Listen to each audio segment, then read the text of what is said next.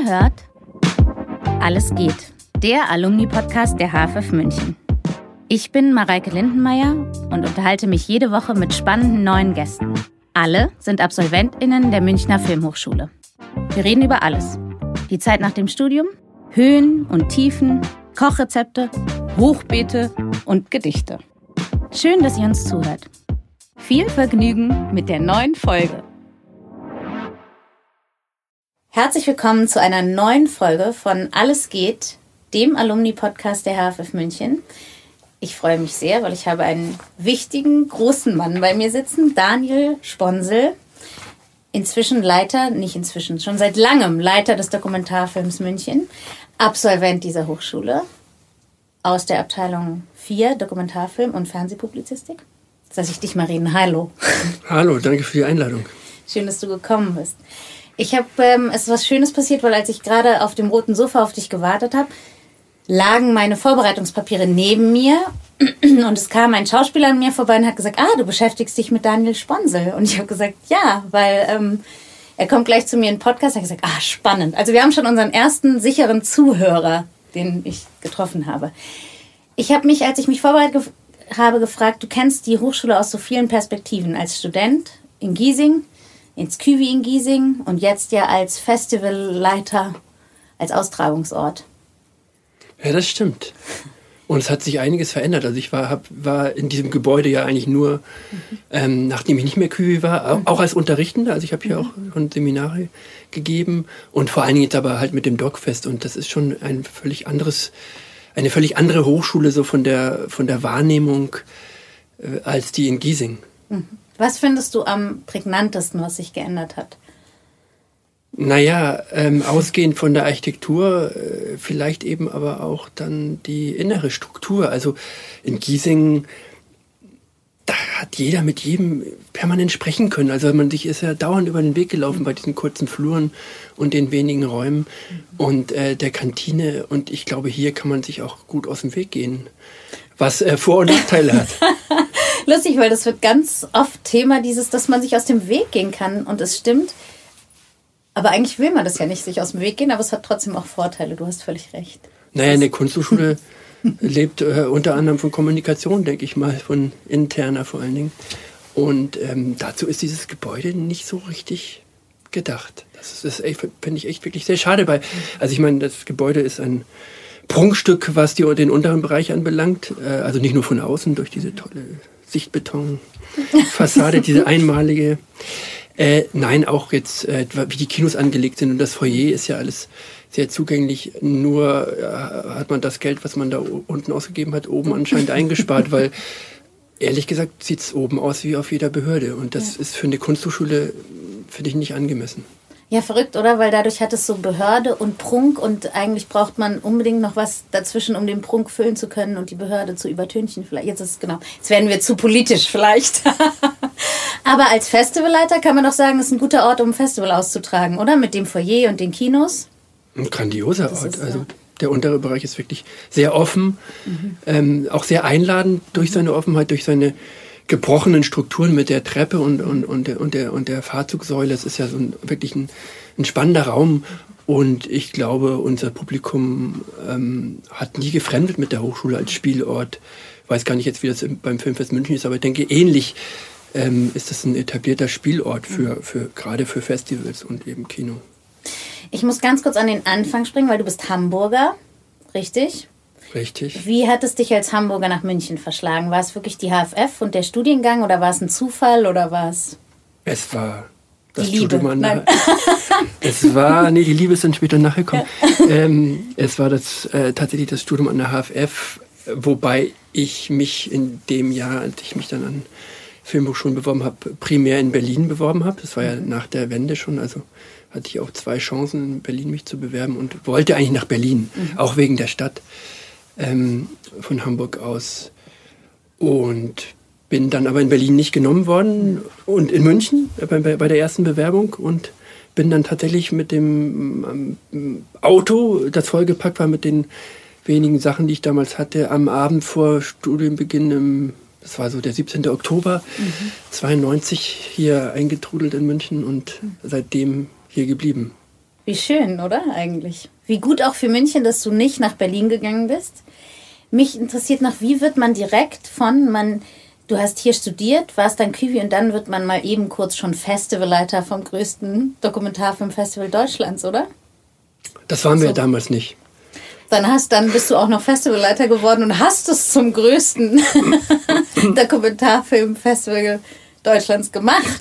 ja, das Festival war in der Zeit wirklich äh, noch kleiner und das hatte ja auch gute Gründe. Ähm, 2010 habe ich, 2009 habe ich angefangen, also Ende 2009. Ähm, tatsächlich habe ich ja einen längeren Weg hinter mir. Also äh, habe ich, wie es damals möglich war, mir auch ein bisschen Zeit gelassen beim Studieren, mhm. was aber nicht, damals ja nicht hieß äh, rumhängen, sondern draußen Erfahrung sammeln, Geld verdienen. Mhm. Also ich habe ja sehr viele Dinge gemacht, gedreht, äh, geschnitten, produziert, und auch schon unterrichtet äh, in der Zeit äh, während des Studiums.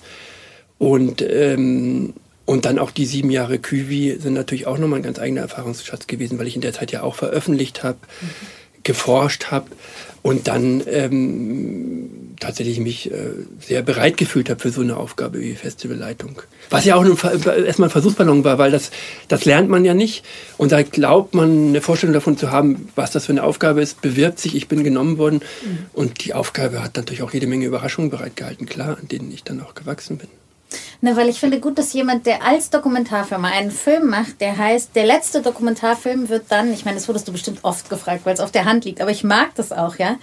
Und das war 1998 drehst du einen Film, der der letzte Dokumentarfilm heißt. 2009 wirst du Festivalleiter. Und ich habe jetzt gelesen in einem Interview, ich glaube, es war in der SZ, dass ähm, Susanne Binninger gesagt hat, das ist Golden Age of Documentaries im Zusammenhang mit dem Filmfest dieses Jahr. Das ist ja eine steile Karriere von Es ist tot zu Golden Century Irgendwas hast du ja damit ja, zu ja. tun. Also die Frage hat mir tatsächlich noch niemand gestellt. Oh. Hast du gut beobachtet, dass es diesen Film von uns gibt und der eigentlich ein Ende einläutet oder, oder, apostrophiert. Ja, genau. Ähm, und ich aber natürlich an das Genre glaube. Ich meine, das ist ja klar, das war das, ist ja, ja. Das, das ist ja auch die Ursache für den Film oder der Ausgangspunkt. Aber tatsächlich das Golden Age, was Susanne Binninger apostrophiert, der Artikel ist auch schon fast wieder ein Jahr her und mhm. jetzt sehen wir ja, dass diese gesamte Blase, ähm, ich nenne das wirklich mal als Blase der Medienbranche, ja ein Stück weit in sich zusammenbricht, weil was da jetzt die letzten Jahre produziert wurde, fiktional, Serie vor allen Dingen und auch dokumentarisches, ist eigentlich doch klar, dass es der Markt nicht hergibt. Also es ist ein bisschen so wie der siebte Supermarkt, der im gleichen Stadtviertel aufmacht, äh, eine Straße weiter. Es werden nicht mehr Kunden. Es verteilt sich dann irgendwann nur und jetzt werden, wird sich auch ein Stück weit jetzt gesund schrumpfen, auch im Non-Fiktionalen. Ja. Mhm. Gesund schrumpfen müssen. Aber ich meine, das Filmfest ist immer, also oder wenn vielleicht das ist falsch jetzt, was ich gelesen habe, aber es wurden, ihr habt immer mehr Einreichungen, was ja aber dann darauf zurückzuführen ist eigentlich wie der siebte Supermarkt vielleicht. Aber es hilft natürlich, ihr zeigt doch auch immer mehr Filme, oder? Es waren 130 jetzt irgendwie, ne? Nee, aber schön, dass du immer Filmfest sagst. Dogfest. Stimmt, ich alte Abteilung 3. genau, aber siehst du, ich wollte nämlich sagen, weil es gibt auch viele, ähm, ich wollte mit dir über das Filmfest reden. Das Dogfest interessiert mich eigentlich nicht. Ich weiß, ich komme aus der 3. Ja, ja. Ich schaue immer ein bisschen runter auf die 4. Nein. Stimmt. Aber das Dogfest, das tut mir natürlich sehr leid. Tatsächlich ja. haben wir die letzten Jahre jetzt einen Anstieg an Einreichungen gehabt, was mhm. auch mit dem Corona-Stau zu tun mhm. hat. Ähm, das ist eine. Das andere aber immer mehr Filme, die wirklich frei produziert werden. Also nicht, mehr, nicht ohne Senderbeteiligung, ja. ohne, ohne Förderung teilweise, sondern mit Stiftungsgeldern und, und anderen NGO-Geldern mhm. drin. Also es ist so wirklich so eine Bewegung. Ähm, das ist eigentlich ein ganz positives Signal. Wobei wir uns ja auch in einem sehr besonderen Segment bewegen, also dem, dem Autoren- und äh, Arthouse-Dokumentarfilm. Mhm. Wenn wir über die Branche reden, was ich jetzt gerade getan habe, dann meinen wir ja die gesamte Branche und da ist dann der TV-Markt und das Angewandte ja der größere Bereich. Ist es dir denn ein Anliegen, dass auf dem Festival Filme gezeigt werden, die man eben sonst nicht sehen kann? Ja. Ja, das ist natürlich ein Anliegen. Obwohl viele der Filme kann man dann auch äh, mhm. später woanders sehen aber auf jeden Fall Filme, die äh, natürlich einen gewissen künstlerischen und äh, gesellschaftlichen Wert haben mhm. ähm, und die natürlich durch das Festival besonders gehighlightet werden, unabhängig davon, ob sie später Bitte. zu sehen sein werden oder nicht. Also wir suchen jetzt nicht nur, nicht nur ähm, Einzelstücke, die dann äh, sonst nicht gesehen werden, aber ich äh, denke mal, die Mischung macht's. Und jetzt muss ich doch nochmal zurückkommen zum Filmfest, weil es gibt diese tolle Anekdote, die du erzählt hast, dass irgendwie das Filmfest München einen Flug umbuchen musste und das so viel Geld war, wie euer ganzes Reisebudget war. ähm, und da ist ein bisschen die Frage, ist es, ist es eine Konkurrenz, das Filmfest München? Nein, oder ist es doch einfach was anderes? Man könnte nur dem Dokumentarfest noch mehr Geld und Aufmerksamkeit geben oder ist das jetzt naja, für die Aufmerksamkeit müssen wir ja schon selber sorgen. Die kann man uns ja nicht geben. Also das mhm. ist ja die Arbeit von Festivals oder überhaupt von Kunst und Kultur, Aufmerksamkeit mhm. zu generieren oder eben eine, eine wie sagt man heute, seine Zielgruppen zu erreichen. Ähm, dass wir mehr Geld äh, gebrauchen könnten für die Ausrichtung des Festivals, das ist ja klar. Und natürlich äh, sind wir mit dem Filmfest München keine unmittelbare Konkurrenz, weil wir tatsächlich wirklich sehr gut abgesteckt unterschiedliche Aufgaben mhm. haben. Aber natürlich kann Geld nur einmal ausgegeben werden de, bei den Förderern und ob, das, ob das da zu internen Konflikten führt bei den Förderern, mag ich nicht wirklich beurteilen. Ähm, sind, wir sind ja auch unterschiedlich aufgestellt. Mhm. Filmfest München ist, äh, sind die ähm, Stadt und Land, Stadt und Freistaat, Träger, mhm. ähm, Gesellschafter und wir sind ein Verein. Also von mhm. daher. Woher kam die Entscheidung, ins ähm, Deutsche Theater zu gehen? Das finde ich irgendwie interessant. Das ist das größte Unterhaltungs-Boulevardtheater Münchens und dann geht ihr mit so ernsten. Also finde ich eine spannende, gute Entscheidung. Ja, wie so vieles. Ähm, ähm, reiner Zufall beim äh, Stehempfang, Sommerempfang vom ähm, äh, Bürgermeister, Kulturempfang heißt das ja, der war in dem Jahr, das ich rede jetzt über das Jahr 2014, war der im Innenhof im Garten des neu eröffneten, wiedereröffneten Lehnbachhauses. Und da stand plötzlich ein sehr großer Mann vor mir. Ähm, und das war der Werner Stehr vom Deutschen Theater. Und wir kamen so ins Gespräch und äh, wer wir sind und was wir machen. Und dann, dann habe ich einfach nur so gesponnen und gesagt, Mensch, das wäre doch auch mal was bei euch. Hat er gesagt, ja. Sie haben doch ein Theater. Können Hast wir drüber reden. Und zwei Jahre später waren wir dann drin. Also er fand die Idee cool. Ich, es war wirklich aus so einem äh, Smalltalk entstanden. Toll, in so Smalltalks entstehen manchmal die besten Ideen. Vermisst du Hamburg manchmal? Nicht wirklich. Also Hamburg ist anders als München, ganz mhm. anders. Ähm, fällt mir jetzt auch mehr denn je auf, wenn ich wieder da bin. Also es ist alles anders. Wir reden jetzt nicht nur vom, dass es dann äh, Fluss gibt und Zugang zum Meer, und einen großen Hafen, sondern einfach so ähm, die Größe der Stadt und die Stadtstruktur ähm, und auch die Menschen. Aber ich finde es eine interessante Stadt, nur leben würde ich und tue ich mhm. lieber in München. Ich finde immer, dass in aber das ist vielleicht auch ein Vorteil. Ich habe immer das Gefühl, bei den Hamburgern dauert es ein bisschen länger, bis man sie kennenlernt und bis sie einen vielleicht bei sich übernachten lassen würden. In München kennt man immer schnell viele Leute, aber die lassen einen nie bei sich übernachten. Weißt du, was ich meine? Mhm. Ja, interessant, dass es die ist. Man nennt das ja immer Klischees über äh, ja. Menschen, aber die beruhen ja meistens dann doch auf irgendwelchen Hintergründen, die, ja, sich, ne? die, belastbar, die belastbar sind. Ja. Und ich finde, in Hamburg muss ich schon sagen, das fehlt mir hier manchmal. Ich kenne es nicht so gut, aber ich habe auch diesen ganz naiven Traum von Freiheit im Hafen immer. Der Hafen ist ein Arbeitsplatz, also ein riesiger Arbeitsplatz ein Umschlagplatz für Also ich, ich, weiß nicht, was da, welche Freiheit du da suchst. Ich suche da immer ja den, den Zugang zum Meer. Ja, der Bananendampfer, weißt du? Der, der Hafen selbst. Der, ja, okay. Aber der größte Teil des Hafens ist ja tatsächlich ähm, der Wirtschaft gewidmet und nicht dem, nicht dem Personentransport. Also ähm, ich bin ja in der Zeit in Hamburg aufgewachsen und gelebt, wo, je, wo einmal in der Woche die Queen Elizabeth äh, ähm, äh, Nein, das stimmt nicht. Die war nicht einmal. Ähm, die war ab und zu da. Was ich jetzt meine, sind die, was es ja gar nicht mehr gibt, sind die äh, England-Fähren, die ja äh, zweimal die Woche fuhren. Also wirklich Fähren nach England. Und die fahren nicht mehr? Nee, ich glaube ganz selten noch. Also, also das war der normale Teil. Damals ist man nicht geflogen, sondern hat sich diese anderthalb Tage eine Nacht aufs Schiff begeben und ist dann nach England gefahren. Aber und das war so ein Begriff von Freiheit, so dass dieses Schiff, ah, das fährt nach England. Da könnte man jetzt mitfahren. Also ich habe immer das Gefühl, man würde wirklich so wie auf dem Postschiff bis nach Amerika. Das geht nur in Hamburg. Was ich weiß, dass das Quatsch ist, aber und ich muss sagen, habe ich auch, ähm, ich glaube, mit Emilia darüber geredet. Ich finde Silvester im Hafen zu stehen und die Tuten alle, das finde ich einfach toll. Und es hat auch, ich habe einfach einen naiveren Blick auf die Welt als du. Ich sehe den Umschlagplatz der Waren nicht. Ich sehe Schiffe, die in die Freiheit fahren. Und ich habe vorhin das schon ganz kurz angesprochen und es interessiert mich sehr, weil es gab einen Artikel, den ich gefunden habe und den ich dann, weil ich irgendwie nicht geschafft habe, mich zu registrieren, nicht zu Ende lesen konnte. Da steht, warum Herr, Spon Herr Sponsel kein Profi-Rennradfahrer wurde oder kein Profi-Fahrradfahrer wurde. Den Artikel würde ich auch gerne mal lesen.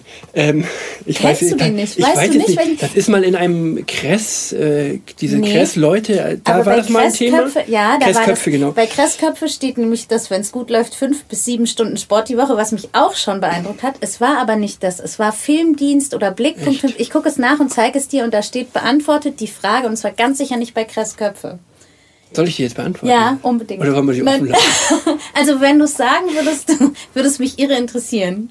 Äh, wahrscheinlich müsste ich jetzt antworten, weil ich nicht gut genug war, aber das. Nein, Äh, erzähl mir doch eine Geschichte, ich, genau. Ja, um dieses Schicksal bin ich herumgekommen, weil ich tatsächlich mit äh, 21 dann, wo ich schon ganz gut war, keine Ahnung, ob was draus geworden wäre, ähm, äh, große gesundheitliche Probleme hatte. Mhm. Also und den Sport nicht weiter ausüben konnte, durfte, Mhm. ärztlicher ähm, Anweisung hin. Und äh, mich dann gezwungen sah, mich komplett umzuorientieren, was mich dann erst, was erst mein Interesse an Kunst und Kultur und Film, das ich schon immer hatte, auch neben dem Sport, aber ähm, dann nach äh, vorne gebracht hat und ich mich dann dem gewidmet habe. Und fotografiert hast du richtig? Genau. Und das ist dadurch erst möglich geworden, weil ich, sonst hätte ich me- meine, die nächsten Jahre wahrscheinlich noch weiter in dieser doch sehr ähm, engen Blase des Leistungssports verbracht. Aber wie kommt man überhaupt als Kind darauf? Also, Fahr also jedes Kind fährt Fahrrad irgendwie, aber wie kommt man in den Leistungssport überhaupt? Passiert das auch so oder ist das. Mein älterer Bruder hat Leistungssport gemacht und das war schon ein großes Vorbild für mich, was er da so gemacht hat. Außerdem wollte ich immer besser sein als er. Ähm, Klar. und so, so klassische Familiengeschichte, ähm, Fährt der noch Fahrrad? Ein bisschen, ja. Aber auch nicht. Der ist Nein, auch nein. kein Profi. Nein, nein. okay, das heißt, wenn du nicht arbeitest, dann machst du Sport und fährst Fahrrad. Oder gibt es noch was anderes, was du gerne machst außerhalb des. Ich habe eine Familie, Ja? Das habe ich auch gerne, eine Familie, Familienleben. Ist auch was sehr Schönes. Aber tatsächlich in meiner Freizeit ist Sport, Sport schon eine wichtige Komponente. Aber auch jetzt aus Leidenschaft zum Sport, aber wie ich im, äh, im, äh, jetzt auch im höheren Alter merke, natürlich auch als Ausgleich und als äh, Möglichkeit, sich wirklich in jeder Hinsicht fit zu halten. Das ist schon eine wichtige, ein wichtiger Aspekt, ähm, sich da auch ein bisschen zu fordern und, und, und fit zu bleiben. Finde ich wertvoll. Macht ihr in der Familie Sport alle zusammen? Mm, Selten. Nicht mehr. Mit einem Sohn, meinem einem Sohn habe ich länger Sp Intensivsport gemacht, aber jetzt aktuell gerade nicht mehr. Die machen nicht sowas wie du und dein Bruder, so der eine will. Nein. Nicht mehr. Das war mal. Toll. Jetzt bin ich kurz aus dem Konzept, weil wir so bei Kindern gelandet sind und Familie, aber wie schön eigentlich. Und liest du viel? Ja. Aber tatsächlich ähm, lese ich, äh, merke ich äh, eine Änderung in meinem Leseverhalten. Ich habe früher gerne auch äh, Belletristik und längere Bücher gelesen und ich merke jetzt, mag auch an der Digitalisierung lesen, dass ich eher kürzere Sachen lese, aber viel. Auch dann zum Teil branchenbezogen, aber auch ganz viel anderes über Kultur. Aber noch mehr als dass ich lese, höre ich Radio. Oh, schön. Tatsächlich. Und aber eher Bayern 2 als Bayern 1, würde ich jetzt vermuten. Bayern 2 unter anderem und Deutschlandwelle. Und also da kriege ich schon viel auch an Informationen zur aktuellen Kultur und Politik geliefert. Ja. Hast du noch viel Kontakt, weil wir haben auch ganz, als wir uns getroffen haben, gesagt, das, was mit am meisten zitiert wird, ist ähm, das Zitat von Herrn Stadler, den du ja sehr gut kennst. Hast du eigentlich auch bei ihm studiert? Nein. Nein, das war. Nein. Er, äh, ich war ja noch ein Jahr lang äh, Küwi-Assistent bei Klaus Schreier. Und, Und habe dann Klaus begleit, Schreier, mhm. äh, Heiner Stadler begleitet mit Isabelle Fontou ähm, damals in diesem Übergangsjahr Mhm. sozusagen, also wo Stadler schon kam und Schreier noch da war Mhm. und diese Übergabe stattgefunden hat, da waren wir auch schon dabei. Hm, toll. Und jetzt kannst du für, ein, für alle mal sagen, wie es richtig heißt. Das heißt, bildet Banden. Bildesbanden heißt es, hat Heiner immer gesagt. Wie- Das ist ja auch, das ist doch ein 68er Zitat, ich weiß gar nicht von wem, aber diese Idee von äh, sofort googeln, bildet Also- Banden ist doch ein, stehender äh, Begriff oder ein stehender Spruch. Das ist spannend, dass du sagst, weil hier und in der Hochschule wird es immer Heiner Stadler zugesprochen. Es wäre irre spannend, wenn wir heute rausfinden. Es ist Evas Chance in ja. live im Podcast. Das ist einfach, aber vielleicht würden wir es dann jetzt nicht laut sagen, weil ich finde es ja. gut, wenn es Heiner Stadler gehört. Findest du das einen guten Rat? Hat es bei dir funktioniert? Hast du Banden gebildet, während du hier warst? Ja, unbedingt ist das ein guter Rat. Wobei wir das gar nicht absichtsvoll betrieben haben, also gar nicht so, komm, lass uns Banden bilden, sondern ähm, aus dieser, gerade den ersten beiden Jahren an der HFF des Studiums, was ja doch ziemlich tough ist, so in den Kursen eingeteilt und in den, in den, in den Blöcken, also auch mit den from 9 to 5 sozusagen, ähm, lernt man sich ja kennen. Mhm richtig kennen, ja, ne? bildet Freundschaft oder, oder es ergeben sich Freundschaften. Und daraus erwachsen dann, was man zu der Zeit ja noch gar nicht weiß, oder ich habe es nicht gewusst, wirklich Banden die äh, und Bindungen, die das ganze Berufsleben tragen. Also ich habe jetzt noch immer noch ausgeprägten Kontakt zu einigen meiner Kommilitoninnen und Kommilitonen, auch beruflicher Natur. Und mhm. ähm, das ist, glaube ich, das, was Heiner einerseits meint, der andererseits hat er das, glaube ich, auch schon noch politischer gemeint ähm, im Sinne von kämpft euch da gemeinsam durch, auch vielleicht durch die Hochschule. Bestimmt. Aber war es bei euch schon so verschult auch, wie es jetzt ist? Oder als du studiert hast, wie, es hat sich doch immer mehr verschult, oder? Also als du studiert hast und dann als du Kiwi warst und wenn du es jetzt, ich weiß nicht, ob, wann du es jetzt zuletzt auch als Dozent erlebt hast, ich habe das Gefühl, es wird schon auch immer mehr. Also ich würde meinen jetzt von, ich bin jetzt länger nicht mehr richtig aktiv an der Hochschule gewesen. Äh, was ich weiß und was ich von außen beobachtet habe, ist, dass natürlich durch, durch die ministeriellen Vorgaben das Hauptstudium sich mhm. äh, e extrem ähm, angezogen hat, zeitlicher Natur und dadurch vielleicht auch verschulter geworden ist. Das Grundstudium ist meiner Meinung nach lange Zeit, ich weiß jetzt nicht, wie es gerade aktuell ist, identisch gewesen oder ist identisch zu dem, was damals bei uns stattgefunden hat. Und das war sehr verschult und ähm, war tatsächlich, äh, also ich bin sehr bewusst nicht zur Bundeswehr gegangen mhm. und habe äh, im Grundstudium wirklich gedacht, ich bin jetzt bei der Bundeswehr gelandet. Also weil ich so viele Dinge tun musste, die, wo ich das Gefühl hatte, ich muss sie nur tun, weil das die Struktur und die Ordnung vorsieht und nicht, weil es irgendeinen Sinn macht äh, für das, was ich später tue. Ähm, aber vielleicht da haben wir auch die, die entscheidenden Banden gebildet und hatten aber auch viel Spaß dabei. Also das auch zu unterwandern und mhm. ein bisschen. Ich finde das so eine große Frage, weil natürlich die Strukturen, also man kommt hierher mit diesem großen Filmtraum hoffentlich und dann macht die Hochschule so eine Handbremse, Notbremse rein ne, und setzt einen so vor so ja auch ganz andere Probleme noch, die diese Struktur mit sich bringt. Man kann gar nicht arbeiten, um Geld zu verdienen. Man muss aber in München Mieten zahlen und so. Also es sind ja jetzt erstmal gar nicht nur kreative Träume, die zerplatzen, sondern auch ganz ähm, handfeste Probleme, die das so mit sich bringt, dass man da gar nicht rauskommt, auch. Ne? Ja, also. ich war ja vor der Filmhochschule, also vor der HFF, an, einer, an zwei Kunsthochschulen mhm. für ein Jahr und äh, war eben auch ein eben ganz anderes Studieren an der Kunsthochschule mhm. gewohnt, also eben dieser kreative Freiraum, der Übrigens, dann ist das, das die kritische Seite, da ja auch etliche Leute äh, allein gelassen hat. Also ja. indem, dass sie dann ähm, nach dem Kunststudium an der HFBK Hamburg hast du in bestimmten Bereichen auch gar nichts in der Hand. Ja, mhm. das war ja immer der Anspruch der HFF und der ist so ganz verkehrt dann auch nicht gewesen oder ist er nicht, dass du wenigstens ein Handwerkszeug an der Hand hast, mhm. wenn du dann nicht Regisseurin oder Regisseur bist, dass du auch in angewandteren Berufen in der Branche unterkommst. Ähm, insofern hat das zwei Seiten, ne? Ja, total. Ich fand es ein bisschen übertrieben.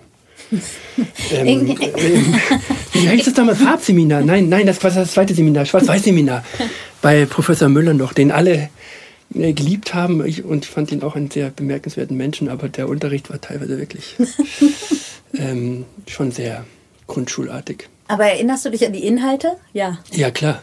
Ja, ich erinnere mich an die, das war die erste Bande, die wir gebildet haben. Äh, äh, da gab es ja abendlich Lernkurse vor der Prüfung, wo wir, ah. wo wir in Gruppen zusammensaßen und man gemeinsam gelernt hat. Also wie wirklich wie in besten Abi-Zeiten oder. Stimmt, so Lerngruppen ist doch vielleicht auch, muss man vielleicht immer durch, durch eine Lerngruppe und der eine lernt nicht und der andere macht das Referat für einen so. Gab es bei euch schon die Whitebox und so? Nee. Nein, ne? die gab es noch nicht. Diese die kam mit Gruber, glaube ich. Gruber? Ja. Was meinst du mit Whitebox? Die Whitebox, dieses, wo man sich vorstellt. Das ist, hat Gruber, glaube ich. Das kam mit dem, Ehrlich? mit der Gruber. Hat, das war wirklich eine tolle ähm, Initiative, die er hatte. Diese ganze Prologwoche mhm. war so eine Idee von, von Gruber. Siehst du, das wusste ich zum Beispiel auch nicht. Ja. Vorher gab es nur den Einführungstag. Ja. Und Gruber hat dann die Prologwoche initiiert. Das ist irre, Mit weil so vielen Gästen und äh, anderen Aspekten als nur eben Begrüßung im Kino, wo dann Professor Dr. Fuchs sagte, Sie sind hier, um später mal im Taxi nicht vorne links zu sitzen, sondern hinten rechts. Mhm. Und so weiter und so weiter. Das ist so verrückt, dass es diese stehenden Begriffe gibt, die so, wir haben genau darüber geredet, weil ähm, mit einem meiner letzten Gäste war gerade hier Einführungswoche und da war hier unten die Sicherheitsschulung und die Sicherheitsschulung fand dieses Jahr statt mit, ich glaube, ehemaligen Stuntmen von Alarm von Cobra 11, für Cobra 11 und die haben sich hier unten Arme angezündet und gelöscht und haben, habe ich auch gedacht, das ist auch neu an der Hochschule. Ein kleiner Unterschied zu Giesing. Viele Treppen und bist du mal beim Himmelstreppenlauf gelaufen? Ja, einmal, ich glaube, das war, das war sogar die Premiere oder was der zweite Lauf? So 2012, 13? Darin bist du bestimmt gut gewesen. Nee. Nee? Nicht so wirklich, das ist, nicht, das ist mir zu kurz. Ah, du bist Marathon und nicht kein Sprinter, kein. Okay, ich verstehe. Das ist Gehst du manchmal noch so ins Kino? Aus Vergnügen? Tatsächlich viel zu selten. Ich mhm. gucke natürlich viele Filme, aber die gucke ich dann tatsächlich zu Hause, weil ich die äh, sichten muss. Mhm. Wobei ich mir dafür auch die Zeit nehme und dann auch auf dem, auf dem großen Gerät gucke. Mhm. Ähm, aber so das äh, Kinoprogramm im Dokumentarischen habe ich ja schon gesehen meistens mhm. oder äh, sehe es nicht, weil es für uns ja nicht in Frage kommt. Mhm. Und äh, fiktionale Filme interessieren mich zunehmend weniger, stelle ich immer wieder fest, mhm. wenn ich dann mal einen sehe. Ähm, ich war vor kurzem im Kino und war beeindruckt. Weiß ich aber nicht, was ich gesehen Wenn du jetzt den Film sagst, ist es auch wirklich schwerwiegend.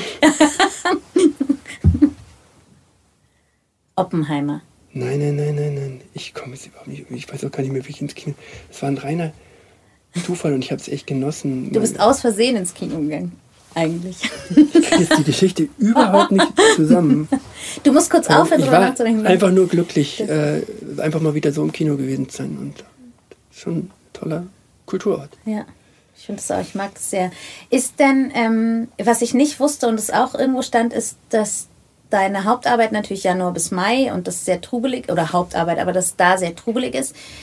Und da stand irgendwo, ihr seid gar nicht ein festes Team, ihr holt auch immer neue, Team. nee?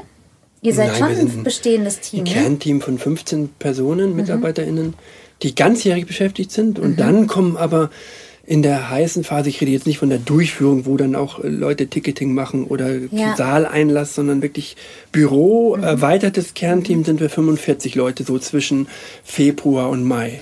Und diese 30 Leute sucht ihr dann aber, oder ungefähr, sucht ihr jedes Jahr neu oder sind es auch Leute, die immer wieder kommen und schon? Sehr viele und das ist natürlich echt, äh, macht eine große Qualität aus unserer Arbeit, kommen wieder. Also mhm. kommen mit der Erfahrung wieder und machen das ein drittes, viertes, fünftes Mal. Und das ähm, ist, sehr, ist sehr wichtig für, für eine Qualitätssicherung. Mhm. Und ich glaube, also ich weiß, du musst dann sagen, wenn ich zu viel über Stockfest rede, aber es interessiert mich sehr, weil ich wenig darüber weiß. Ähm, die Filme, die laufen, haben wie viele Leute mindestens gesehen von euch? Oder teilt ihr sozusagen, weil ihr könnt ja nicht. Drei in der Regel. Ja. Manchmal mehr, ganz selten weniger. Und alleine so eine Programmierung muss doch unheimlich Spaß machen, oder? Sich so zu überlegen und dann Sachen zu finden, die zusammenpassen. Dieser Film kann mit dem laufen. Nein? Doch. Du siehst es als Arbeit. Es ist, es ist aber auch ein Kampf, weil es immer zu viele gute Filme gibt, mit mhm. äh, dann von unserem Programmkernteam zu viele Interessen, ähm, die kollidieren dann möglicherweise. Dann wird es auch zum Kampf. Wer kriegt mhm. jetzt seinen Film rein und warum? Mhm und welcher kann leider nicht laufen. Ähm, das ist auch immer schon, das ist auch anstrengend. Also es macht nicht nur Spaß. Das ist eine schöne Arbeit, aber es ist auch anstrengend. Aber da sitzt ihr in einem abgeschlossenen Raum ja. mit äh, Essen und Trinken für 72 Stunden. Nicht nur einem, nein, nein, nein, nein, das Sind, geht über mehrere Wochen. Das geht über Wochen. Also wir äh, immer wieder. Wir machen das mhm. ja nicht auf einen Schlag, okay. sondern es gibt die Phase, wo wir Frühfilme entscheiden, dann mhm. Äh, und dann ist es ein fortlaufender Prozess. Mhm ab, äh, ab Mitte Januar und das geht dann über, über sechs bis sieben Wochen. Mhm. Kennst du die Biennale Bavaria? Ja. Das, ich muss äh, durch ganz viele Zufälle habe ich da gerade sehr viele ähm, Dokumentarfilme gesehen und ich muss sagen, mir hat das echt auch so einen Glauben wieder zurück an Filme gegeben, weil es so viele unterschiedliche Filme waren, die so Dinge verhandelt haben, wo man irgendwie plötzlich wieder wusste, worum es geht und womit man sich so. Also ich, genau, ich habe nicht so viel Zugang zu Dokumentarfilmen. Ich treffe auch immer noch Leute, die sagen, ah, Dokumentarfilm sind Tierdokus im Fernsehen. Das passiert dir bestimmt auch oft oder nicht mehr, weil es doch. Da, wo wir uns bewegen, eigentlich nicht. nicht mehr, aber ja. was du jetzt beschreibst als Entdeckung, ist das, wovon wir leben, glaube ich, dass ähm, Dokumentarfilme halt wirklich Einblicke in Lebenswelten geben, in einer Art und Weise, wie sie fiktional kaum herstellbar sind. Theoretisch sind die herstellbar, aber oft auch nicht hergestellt werden. Ähm, und das ist eine Bereicherung fürs eigene Leben. Warte, sag noch mal ganz kurz, dass Einblicke hergestellt werden können? In Lebensbereiche, in Lebenswelten von Menschen. Ja, es kann einem, es macht einem als totalen Laien plötzlich so erfahrbar, ne? Das mhm. ist wirklich, ähm, bin ich so alt und habe es jetzt erst gelernt, dass das Dokumentarfilm ja, nein. nein, ich fand es so schön, weil ich habe wirklich, ich muss sagen, ich habe auch ganz lange keinen fiktionalen Film mehr gesehen, der mich so bewegt hat wie diese Dokumentarfilme dann dort. Ja, ja. oder? Bist Außer Barbie natürlich, aber. Das, dazu kann ich jetzt auf keinen Fall was sagen, ohne mich ganz schlimm zu outen.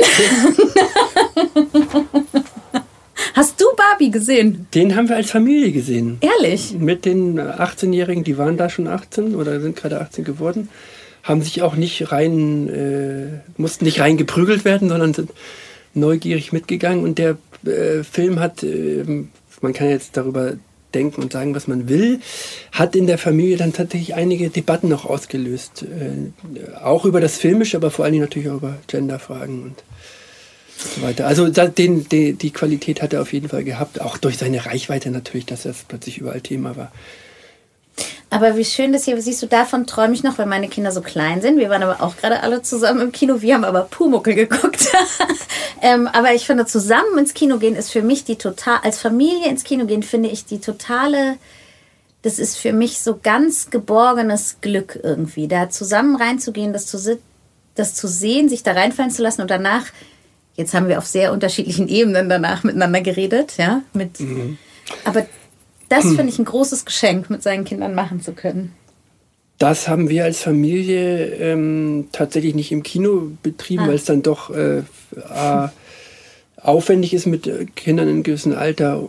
Und ähm, die Frage, welche Filme laufen eigentlich, haben wir ähm, in der Familie das Freitagskino einberufen. Was hieß machen wir jetzt leider nicht mehr, jeden Freitag einen Film und jeder, jeder Familienmitglied ist reihum einmal dran zu, zu kuratieren, äh, zu Hause auf dem großen Bildschirm, also quasi DVD oder oder was heutzutage DVD. Noch DVD genau. oder wie heißt das nochmal? Warte mal, Internet. Ich weiß auch nicht, ich kenne das nicht. Irgendwelche Streamer-Angebote, genau. Und da haben wir aber tatsächlich von unserer Seite, ähm, also von Elternseite, tatsächlich auch viel Filmgeschichtliches vorgeschlagen, was die mhm. dann auch alles mitgegangen sind. Also da haben wir etliche große und wichtige Filme gesehen, die die auch gerne gesehen haben letztendlich und, glaube ich, mitnehmen können in ihr Leben. Okay, diese Idee klaue ich euch mhm. auf jeden Fall. Wie alt waren eure Kinder, als ihr damit angefangen habt? Acht. Mhm. So. Und die durften auch schon da auch aussuchen? Nee, da noch nicht, aber dann, dann als sie mhm. dann so ein bisschen vertraut waren mit Ice Age und was es alles so animiertes gibt, da haben sie dann auch äh, eigene Entscheidungen treffen dürfen. Also ihr habt so euren Kindern wilde Erdbeeren und dafür durftet ihr, dann habt ihr aber auch Ice Age geguckt, oder? Ja. So. Okay. Und ehrlich gesagt äh, hat es echt Spaß gemacht, die Filme alle mal gesehen zu haben. Und es gibt wirklich ein paar Animationsfilme, die ich auch in ihrer in ihrer philosophischen äh, mhm. Weise herausragend finde. Also wirklich, wo ich echt äh, Erlebnisse mit hatte und Erinnerungen dran habe. Sehr gute Erinnerungen. Esst ihr Popcorn? Nee, Chips. Ah. Dazu gab es immer Chips.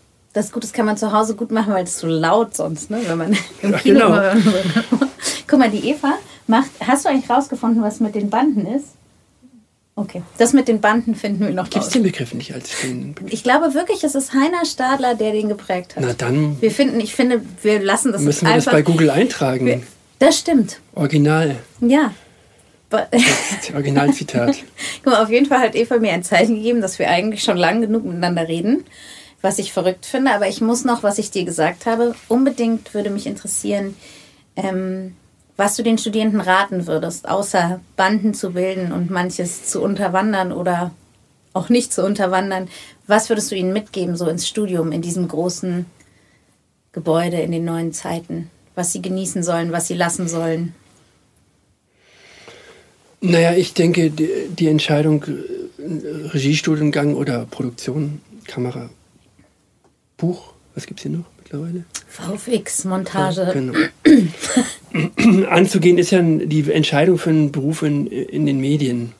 Mhm. Und die Medienlandschaft hat sich extrem entwickelt, verändert. Und die Bewerberinnenzahlen sind ja auch rückläufig oder sind auf jeden Fall geringer, als sie in den 80er, 90er Jahren waren, wo das auf einen ganz anderen, ähm, ganz andere, ich glaube, einen anderen Zugriff war auf die Idee davon, ich mache äh, Regie für mhm. Filme oder ich mache, ich würde den, die Berufe heute hier eher äh, weitergefasst in der Medienlandschaft verorten und, und da finde ich extrem wichtig, äh, wenn ich diese Entscheidung treffe, dass ich mir bewusst mache, was, was die Medienlandschaft, wie sie funktioniert oder was sie will und welche Macht oder auch Ohnmacht ich darin habe. Und ähm, mir das als Aufgabe stellen, sagen, mich da zu positionieren, weil ich glaube, alles, was wir tun mit Medien, dient ja einer Erzählung, einer groß angelegten Erzählung über uns oder unsere Beziehung und Verhältnis zum Leben und zur Welt. Und das ist eine große Verantwortung. Und die kann ich nutzen und die sollte ich nutzen. So, das würde ich allen raten, wenn sie den Beruf angehen, sich da so zu positionieren, weil dabei kann man eine Menge Spaß haben und äh, das ist aber nur, nur die Umsetzung. Was dahinter steckt, ist ja ähm, tatsächlich die erzählerische Absicht und möglicherweise auch die, die Philosophie dahinter oder die, die Motivation, ähm, was über die Welt zu sagen und vielleicht sie auch zu verändern. Keine Ahnung. Mhm. Schön. Was hat gerade ähm, ein Bewerber geschrieben? Ist ja viel mehr die Entscheidung für einen ganzen Lebensentwurf als nur die Entscheidung für einen Studienplatz. Und das stimmt ja irgendwie, wenn man es. Ja. Genau. Und vielleicht macht man am Ende einen Film, der heißt Der letzte Dokumentarfilm und dann macht man ein riesen erfolgreiches Dokumentar. Das ist toll. Dann macht man einfach weiter. genau. Alles ist möglich. Die Rolling Stones haben 1984 schon ihre Abschiedstournee. Ein Freund von mir ist nach Hannover gefahren. Zu, zu, die haben in Niedersachsen-Stadion gespielt, wie das ja damals hieß. Damals hatten die ja noch keine Sponsoren, die Stadien. Mhm. Ähm, 84, das hieß wirklich, es ist ihre Abschiedstournee. 84. Das ist Was, jetzt das bald 40 Jahre 40 Jahre her. Und die war immer noch nicht die Abschiedstournee, Nein, oder? die kommen noch mal wieder in, ins Wie alt ist der? 70 ist er jetzt? 80. Ist er 80 geworden? Mick Jagger ist 80. Okay, also es ist noch alles möglich. Wir haben noch ganz viel Zeit für eine Abschiedsturnier. Ich danke dir sehr für deine Zeit. Ähm, Gerne. Und für alles, was du erzählt hast. Bis bald. Bis bald. Ciao. Tschüss. Das war Alles geht für diese Woche. Ich bedanke mich sehr für die Unterstützung, natürlich bei der HFF München und beim Freundeskreis. Die Show Notes und alle Infos zu jeder Folge findest du auf der Webseite zum Podcast. Wenn dir gefällt, was wir hier machen, freue ich mich sehr über Sterne, Likes, Herzen und Weiterempfehlungen. Ansonsten lass uns gerne einen Kommentar oder Feedback da. Bis nächste Woche bei Alles geht.